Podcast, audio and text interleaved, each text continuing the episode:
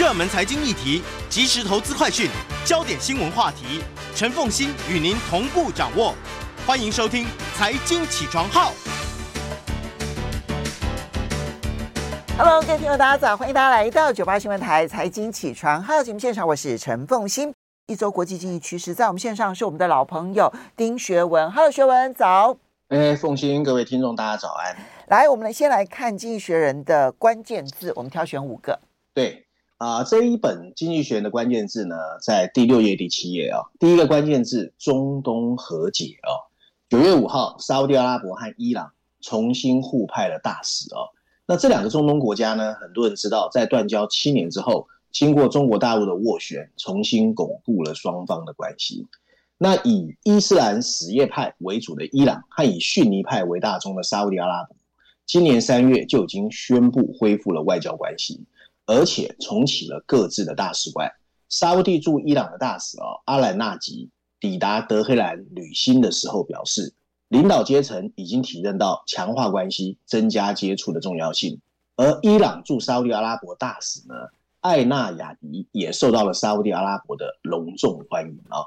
第二个关键是碧桂园。九月五号，中国房地产巨头碧桂园终于在三十天宽限期限结束前不久，支付了两笔逾期美元债券的利息，暂时避免了债务违约，而且保住了公司的财务可行性。然而，碧桂园未来十二个月还有一百五十亿美元的债务需要偿还。碧桂园支付的两笔哦，面值合计十亿美元的利息，总额两千两百五十万美元。这些票息呢，本应该在八月初就要支付啊。那投资人对碧桂园的偿债能力，到现在为止还是抱持高度的悲观态度。上面两笔债券的交易价格已经呈现了极度低迷，表明违约的可能性仍然很高。第三个关键字 ARM A R M。九月五号，根据 ARM 向纽约证券交易所提交的最新 IPO 的申请文件，SoftBank 软体银行。会释出手中百分之九点四的持股，价格范围在四十七到五十亿美元之间。ARM 的估值达到五百四十五亿美元。软体银行可以从这次 IPO 案啊募集到四十八点七亿美元的资金，虽然比本来预期的八十亿到一百亿美元下降了一半，但仍比去年严重亏损的软体银行有所注意啊。根据文件，此次 IPO 之后啊，软体银行会持有 ARM 还是有九成左右的股份。ARM 的 IPO 案会正式超越 Johnson Johnson 旗下的消费者健康业务哦 CanView 的四十三点七亿美元，成为今年全世界最大的 IPO 案。第四个关键字哦，九月四号，丹麦的药厂哦，Novo Nordisk 啊，叫诺和诺德，对，在英国推出了减肥药啊，它的名字叫做 Wegovy，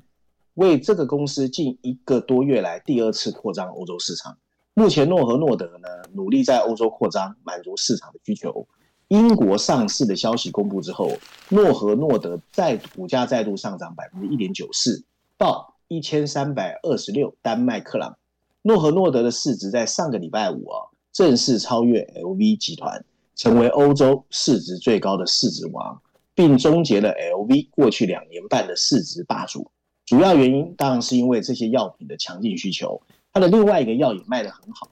叫 Ozempic 啊，是糖尿病的这个药啊。对，股价呢整个推到了高峰。今天最后一个关键字哦，纽约市啊，九月五号，纽约市有一个限制法案叫 Local Law Eighteen 啊，是生效。那市场预期更多位于纽约的所谓日租型的这个房子哦，包括 Airbnb 平台价的全部会下架啊。那根据 Local Law 18的规定哦，房东必须向政府登记在案，不但禁止房东出租整层给租期短于三十天的房客，出租期间还必须跟租客一起居住，而且一个房东一次仅可以出租房子给两个房客。严格的法规几乎封杀了先前广受欢迎的短租物件。Local Law 18的严格程度被订房业者视为等同停业通知。值得注意的是，Airbnb 在六月份对纽约市有提起诉讼，但法官很快八月就驳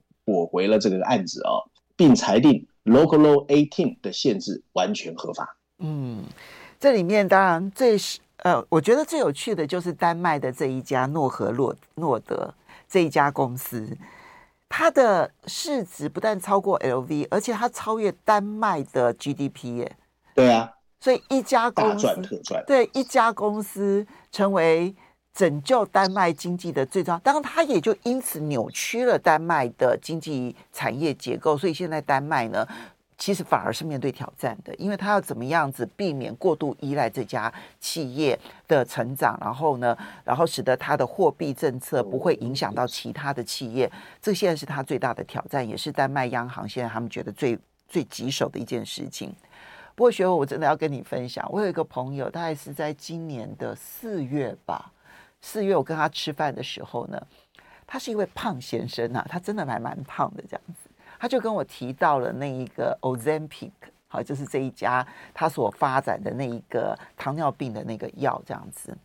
他说他本来他就他就是要买这个药嘛，哈，就到处买买不到，哈，想尽办法，当然他还是有很多大管道，他还是买到了。可是因为在买的过程当中呢，倍极艰辛。然后呢，他就去查为什么会缺货这个样子，就发现说诺和诺德呢正在扩厂，那么希望呢能够赶得上那个产量。他很快的算盘一打，就买了诺和诺德的股票了。所以，嗯，好聪明，好聪明。他重心点就不是放在怎么样去找到那一个 Ozempic，他的重心点就是摆在他去买诺和诺德了啊。这我觉得这投资上面。就是你知道投资的的的这种性格，其实真的是要训练的哈、哦。好的，回到今天的一这个呃这个全球版本的《经济学人》的这个 cover story 啊、哦，要来谈的是新中东地区，其实也凸凸显出来他在关键字当中所提到的沙特阿拉伯跟伊朗的和解。对对对，没错，互相有关联的。我我想这一本经济学呢，还是跟上一本一样，我觉得啊，有两个封面故事，而且这一次呢，两个封面故事我觉得写的都很好。嗯，那一个呢是写财富管理，就是金融产业未来最有可能的大变化啊。嗯，另外一个就是刚才凤馨提到的中东或者海湾地区的一个新蓬勃。那我我们先跟大家谈全球这个封面故事，待会再跟大家谈另外的一篇哦。那这一篇呢，经济学总共用了两个文章哦，就是序论第一篇，还有所谓的。呃，就是 briefing 专文有两篇文章哦，我们先看一下它的封面设计哦。各位看到很明显的，这是一个非常雄伟的中东地区的海湾天际线哦。可是呢，经济学人很坏啊，他在前面放了一个，我不知道大家有没有看到一个象征风险的黑色的鲨鱼旗哦，然后上面有两排白色的字体，大的白字写的是新中东地区啊，New New Middle East 啊。补充的小字写的是希望跟风险啊，嗯，那经济学呢这一次提及啊，如果你到现在还认为中东仍然是处在一个战乱、落后和神秘的代名词，那你可能已经跟不上最新的变化了。得益于这个礼拜的布兰特原油回到了每桶九十美元以上，海湾经济体再一次跻身全球最有钱、最具活力的经济体之列，高达三点五兆美元由化石燃料赚来的巨额资金被用在了方方面面。从你看到的人工智慧模型，到一座座矗立在沙漠中的摩天大楼，甚至活跃在全球资本市场上的巨型主权财富基金，都是最近最新的海湾地区新变化的一环。随着庞大的石油收入陆续的进账，延续数十年的中东外交混乱也出现了消退啊！就像经济学在 briefing 专文说的。这些转变开启了一个中东的新篇章。好，所以我们稍微休息一下，我们就来看《经济学人》如何的去剖析中东的新篇章。不只是财富外交的新情势，更是新篇章最重要的动力来源。欢迎大家回到九八新闻台财经起床号节目现场，我是陈凤欣，在我们线上是我们的老朋友丁学文，也非常欢迎 YouTube 的朋友们一起来收看直播。好，来谈中东的新篇章，不只是石油繁荣，更重要的是外交上面所带来的新的局面。对，现在是中东新篇章呢，既有机遇哦，说实在也有风险哦。这个地区的领导人正在尝试发生在这个世界每个角落的发展模式啊，包括所谓专制的实用主义去替代民族主义啊，以及用多边外交代替一九四五年以后那个全世界由美国主导的秩序。中东曾经是一个充满威胁的地区，包括了核子扩散、极端天气，以及充斥在区域内的财富极端不平等。每一个白宫主人啊，在卸任的时候，最希望的就是能够忘掉发生在中东的一切。这是一个西方世界难以摆脱，却又不得不面对的难解议题。尽管它的人口只占全球的百分之六，但却对全球经济具有重大的影响。作为成本最低的一个石油生产国，它的原油出口份额是占了全世界百分之四十六，而且还在不断上升。自从俄罗斯通往欧洲的管道关闭以来，液化天然气的需求还是很大，但出口的份额，中东地区也从百分之三十以上开始持续在往上升。由于它的地理位置，百分之三十的集装箱贸易哦，和百分之十六的航空货运都必须经过海湾地区。它拥有的主权财富基金早就超过了三兆美元，睥睨全球。它的战争和动乱更是常常跨越国界。它的难民对政治的影响远至欧洲。过去二十年，中东地区一直非常的悲惨。二零零三年的美国入侵伊克拉伊拉克之后啊，以及二零一一年的阿拉伯之春爆发后，这个地区的民主制度最后都以失败和流血告终。可是现在，随着战斗的平息，有三个变化显而易见啊。第一个变化就是呢，随着美国对军事干预兴趣的消失，这个地区不得不为自身的安全承担更多的责任。与此同时，贸易模式开始往多边发展。国际货币基金组织 IMF 就估计，中东商品出口百分之二十六流向中国、印度，已经是两千年的两倍，也是流向美国和欧洲份额的两倍。最近，这种地缘政治调整甚至引发了缓和冲突的发展方向。第二个变化就是呢，能源转型迫切需要摆脱我们习以为常的石化燃料的循环模式，所以海湾地区正在用尽全力，在未来十年。石油需求减少之前，提高化石燃料的产量，而且把收益用于当地经济的多元化。最后的转变就是公众舆论也在变化啊。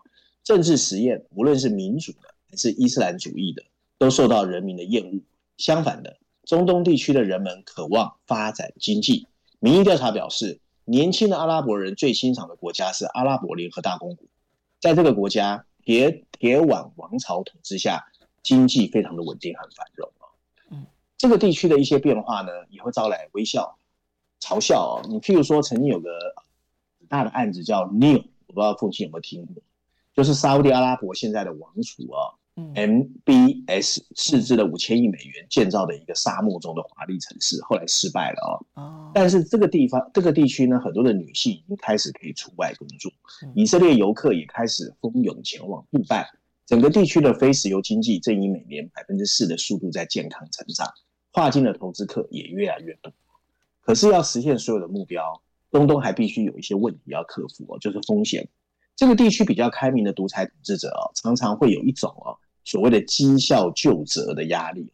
但过度专制的政权又往往会走向衰败。另外呢，还有一些新危险，比过去任何时候都迫在眉睫。你譬如说，现在伊朗即将成为一个拥核的国家。而核武扩散成为非常担忧的一个问题，气候变化则意味着这个全球最热、最干燥的地区正面临越来越多的极端天气。但悲哀的只有，只是只有一些国家负担得起维持宜居所需的投资。你譬如说，你需要重新设计城市，还有把海水淡化啊。文章最后提到，现在最明显的是，新中东比近期近期记忆中更加不平衡。海湾地区和以色列这两个成功案例的人口仅占百分之十四，却占整个地区 GDP 的百分之六十，货物出口的百分之七十三和跨国投资的百分之七十五。从以色列和约旦河西岸到沙乌地阿拉伯和也门，现代经济体的边缘地区陷入了绝望。黎巴嫩深陷在金融危机之中，埃及可能会走同样的路。新的中东赢家体现了一种一切看经济的生意人心态。这可能会让他们变得更富有，但另外还有一批输家在提醒我们，在一个没有既定原则的世界里，没有人会无缘故出手拯救你。当你在给汽车加油或等待空运包裹的时候，请记住，你所需的燃料都是严重依赖这个海湾地区，而它正在进行一个经济和政治的实验室。我们现在只能期待这一次的实验不要再一次的失败。嗯，你觉得？他是祝福还是酸？哎，我觉得祝福三分之二，嗯，然后酸呢，我觉得酸没有哎，但是提醒比较多。嗯，酸倒没有，因为他现在真的很有钱，而且很积极。我觉得他们现在走一条和解的路，才能够彻底解决核武扩散的这件事情。因为核武扩散终究是因为自己的不安全才被迫要去做的事情。如果你和解了，他就不需要拿核子武器来面对你。所以，当西方世界呢把伊朗呢，然后塑造成为一个穷凶独武的一个国家，好像它是一个流氓国家，然后如何的来这个威胁四周的国家，但是终究它是经过了，反正总之它是有一个宗教革命，然后内部的兵。呃，内部的政变，然后赶走了巴勒维总统，不，巴巴勒维国王，然后呢，开始就成为美国的眼中钉。他从开始成为美国眼中钉之后，再加上以色列跟阿拉伯国家之间为了巴勒斯坦的这一个焦焦灼的一个状况，所以他战争频传。目前看起来，以色列阿沙乌地阿拉伯就是觉得说我可以跟伊朗和解了。而这个和解，我认为对于伊朗跟这个地区的相处也是重要的。这件事情反而是他们要重新思考的。我我觉得经济学人其实他会担心是在最后两段有特别提醒我们啊，因为很多的这个政经人士或政策分析家啊，觉得现在的情况很像九零年代。我不知道凤英记不记得九零年代有个奥斯陆协议？嗯，那当时啊，以色列跟巴勒斯坦也在和解。嗯，可是呢，然后当时也有一个王储哦，很好笑，也是沙乌地阿拉伯的，叫阿卜杜拉，他也是跟现在的 MBS 一样，哇，说我要经济改革，然后大权在握。可是后来我不知道你记不记得，二零零三年美国入侵伊拉克，二零零六年以色列向黎巴嫩派遣军队，整个因为政治又乱了，然后开始什么阿拉伯之春什么，所以他在文章最后才会说，最后还是看人啦，就这些大权在握在握的专制君主，最后他到底一个人的决定。会不会稍微有一点点擦枪走火，又把事情拉回到三十年前？可是他你现在举的例子不都是外力所造成的吗？现而且现在地缘政治更严重啊！以前其实就是美国一个人在那边搞来搞去，我们觉得美国好怪做这些事。现在多边哦，很多多边的关系拉来拉去，所以沙乌地阿拉伯你看又加入了这这个 BRICS，就是金砖集团，他们也会去参加 G 团体哦。对，你这参加了，参加了，而且也已经签了那一个，就是嗯，就是由欧洲、中东到印度的这一个这个嗯，就是经济走廊协议，由美国来主导，他也参加了这样。我所以，对啊，他现在有一个，所以时代又更更复杂了。对，好，我们就继续观察，看看美国的军事退出这件事情到底带来这个地方是一个什么样子的变化，这可以去做对照组了哈。好，来，接下来我们再来看到的是，你挑选了《伦敦金融时报》的社论。这个社论的标题很有趣，说虽然 G 团体有缺陷，缺陷，但是这个世界仍然需要它。哎，其实无独有偶，《纽约时报》其实也有一篇文章讨论说，到底 G 团体还有没有存在的必要？对啊，不过大家可能会听完之后会觉得，西方的媒体还是比较站在自由主义西方那一边。是啊，它的标题就是刚才凤馨提到的，补充标题说的是呢。习近平和普京的缺席，以及在乌克兰问题上的分歧，其实会破坏了集团体在未来能够好好团结成功的机会啊！我们来看看内容怎么说。文章一开始说，在二零零九年四月有一段黑暗的日子里，当时召开的集团体峰会啊，也是成为了金融危机爆发的一个转折点。全球领导人在那个时候商定了价值一点一兆美元的一系列联合倡议和措施，成功促进了全球贸易。和提振了当时陷入困境的全球经济，然后由十九个发达体啊和发展中经济体以及欧盟组成的集团，在当时被誉为可以取代西方主导 G8 的经济合作论坛啊，所以集团体就这样子越来越有重量。但现实状况不如预期，尽管全球对集团体的需求不断在增长，但多边体系的破裂、美中对峙的紧张，以及俄罗斯入侵乌克兰，狠狠削弱了集团体的力量。俄罗斯总统普京连续第二年，今年在新德里举行的集团体缺席，并不令人意外。但中国习近平第一次缺席的这个会议，却让人感到意外。围绕乌克兰战争的分歧在不断扩大，这意味着这一次的集团体没有办法达成联合公报，这是从来没有出现过的情况。这对集团体的未来发展抹上了阴影。当然，这不会妨碍某些领域的继续发展。在印度总理莫迪的倡导下，非洲联盟有望成为集团体的成员，并扩大发展中国家的发言权。尽管一些人担心这些截然不同的国家会让集团体变得不再有代表性，但情况已经很难逆转。印度担任轮值主席国期间，在多边开发银行、气候融资和发展中国家债券改革方面，早就开展了推进工作。就算峰会最后就联合文本达成一致，也几乎肯定会淡化去年巴厘岛峰会上就俄罗斯侵略乌克兰问题达成的一致的措辞。莫迪原本希望达成类似的共识，但一些发展中国家犹豫不决，凸显了集团体分歧的严重。乌克兰和俄罗斯发生的战事在某种，所以我们稍微休息一下，等一下回来来看，这这个《伦敦金融时报》它如何的来看待集团体的未来。欢迎大家回到九八新闻台财经起床号节目现场，我是陈凤欣。我们来看 G20，伦敦金融时报社论提到了现在的整个的情绪是不可能逆转的，G20 它对于全球的影响终究存在，所以它会有什么样的面貌来影响世界？对，俄乌战争的战事哦，在某个程度上会决定 G20 有没有机会复兴哦。那中国的态度也是一个很重要的因素。官员们表示，习近平今年的缺席反映了北京方面的不以为然，以及跟新德里的边界争端其实没有得到和解，但应该不是跟集团里分道扬镳的一个举措。印度试图把自己塑造成发展中国家的一个 leader 啊、哦，领导者，这也在某方面激怒了中国。习近平当然不想跟莫迪去分享这个聚光灯哦，然后莫迪却聪明的抓住了担任集团里主办国的机会，成功宣传了印度和他自己。不过，就在习近平宣布缺席的几个礼拜前，中国带动带头啊，推动了金砖集团的扩容，把阿根廷、埃及、伊索比亚、伊朗、沙乌地阿拉伯、阿拉伯联合大公纳入其中。在俄罗斯并吞克里米亚而被驱逐后，G7 和扩大后的金砖集团已经存在了明显分歧的危险。中国国家主席的缺席，也为美国的拜登和其他的西方领导人。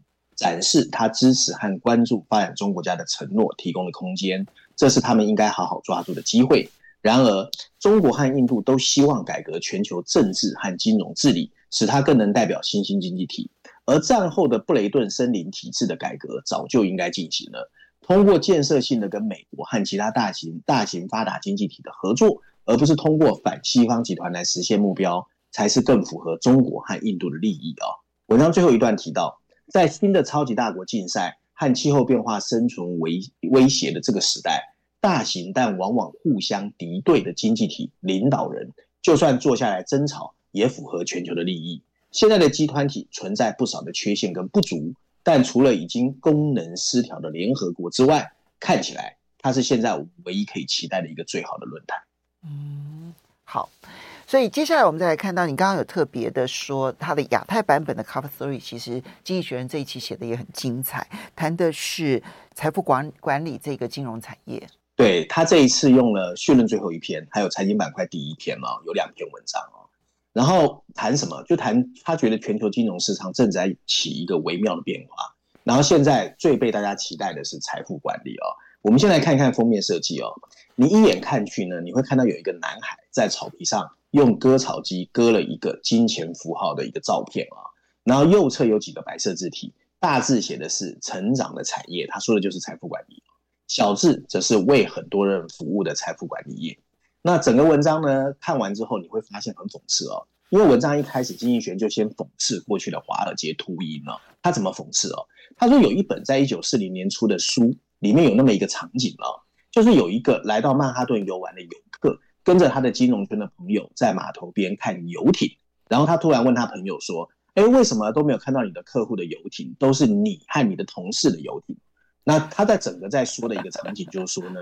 真正有钱的是那些 investment banker 跟 broker，因为呢，他们从来不管客户的死活，只管自己能收多少佣金，所以这种人就被称为华尔街的秃鹰了。嗯，那经济学人断言，在未来的几十年，整个情况会大转变了。因为客户已经开始越来越了解，不能只找这些 investment banker 跟 broker，然后一般的人就是不是那么有钱的人，会继续买入 ETF 的被动型基金，来避开费用高昂的主动型选股工具。对，所以这些 broker 赚钱会变少。另外啊，包括 BlackRock 和 Vanguard 先锋集团和贝莱德，这两个金融巨头会继续独领风骚。他们现在各自管理着八到九兆美元的资产，但其实早在二零一九年，被动型的 ETF 就已经超过了主动型的共同基金的资产规模。不过，今天更值得注意的是，有另外一个转变正在金融产业默默的发生，那就是华尔街现在最热门的业务就是财富管理。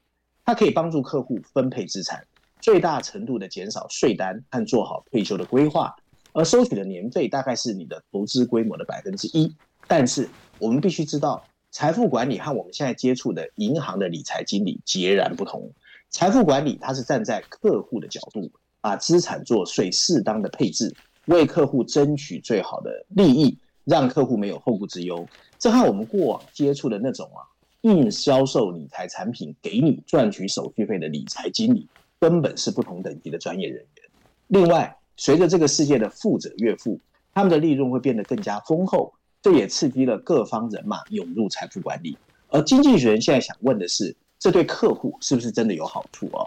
那首先，现在的财富管理行业大者恒大，你可以看到 UBS 瑞士银行，或者美国的 JP Morgan Chase，还有 Morgan Stanley，他们几乎包办了所有这个地球上的亿万富豪。过去二十年，全球财富的增长速度远高于经济的 output。占全球范围内，财富管理顾问垂涎的流动资产预计会从现在的一百三十兆美元，在七年后，二零三零年达到两百三十兆美元。而面对无所不能的财富管理平台的出现，还有自动化理财，会进一步刺激潜在的客户群。而监管机构对传统银行的种种要求，也让本来僵化的客户群被整个释放出来。据估计哦。财富管理的利润只要保持在百分之二十五到百分之三十左右，这个行业每年就有七百五十亿美元的净利润。就监管机构而言，他们认为财富管理比以前的那种杠杆很大的投资银行或者呃这个包装性的这个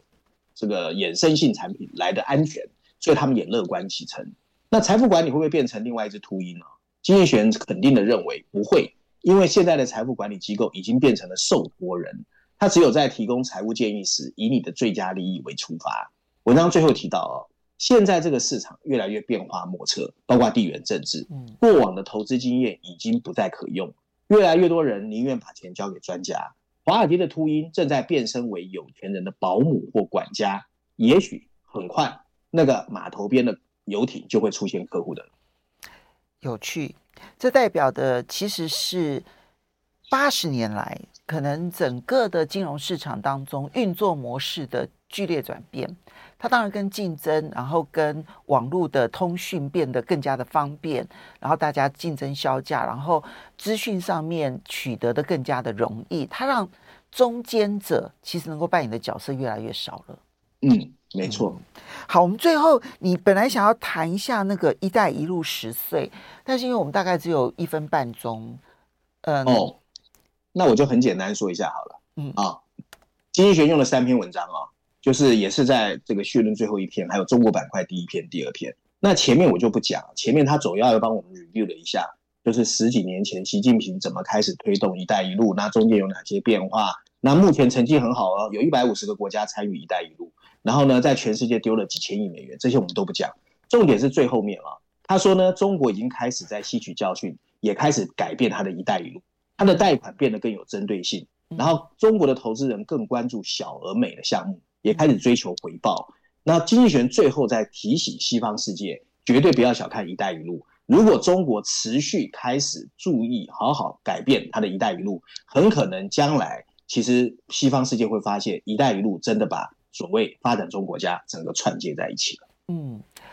其实，嗯。经济学人的这一份这一份这个报道，跟我最近所看到的研究方向其实是一致的，就是他们的那个方向，其实过去一开始的时候政策推动嘛，所以它其实都是嗯国有企业啦、国有银行啦，就打头阵，然后往前。那么他们在冲的过程当中，其实只有看到说政策支持，然后钱来的容易，但他们现在已经开始对于。每一个案子，它的获利能力开始变得斤斤计较。当然，基础建设能力还是存在在那个地方。但是，当他们在这件事情做得更细腻的时候，未来的影响其实反而是会更大，而不是更少。我觉得这个是可以提供大家来做参考的。好的，我们要非常谢谢我们的老朋友丁学文带来这几篇文章，我们下礼拜再见喽，谢谢。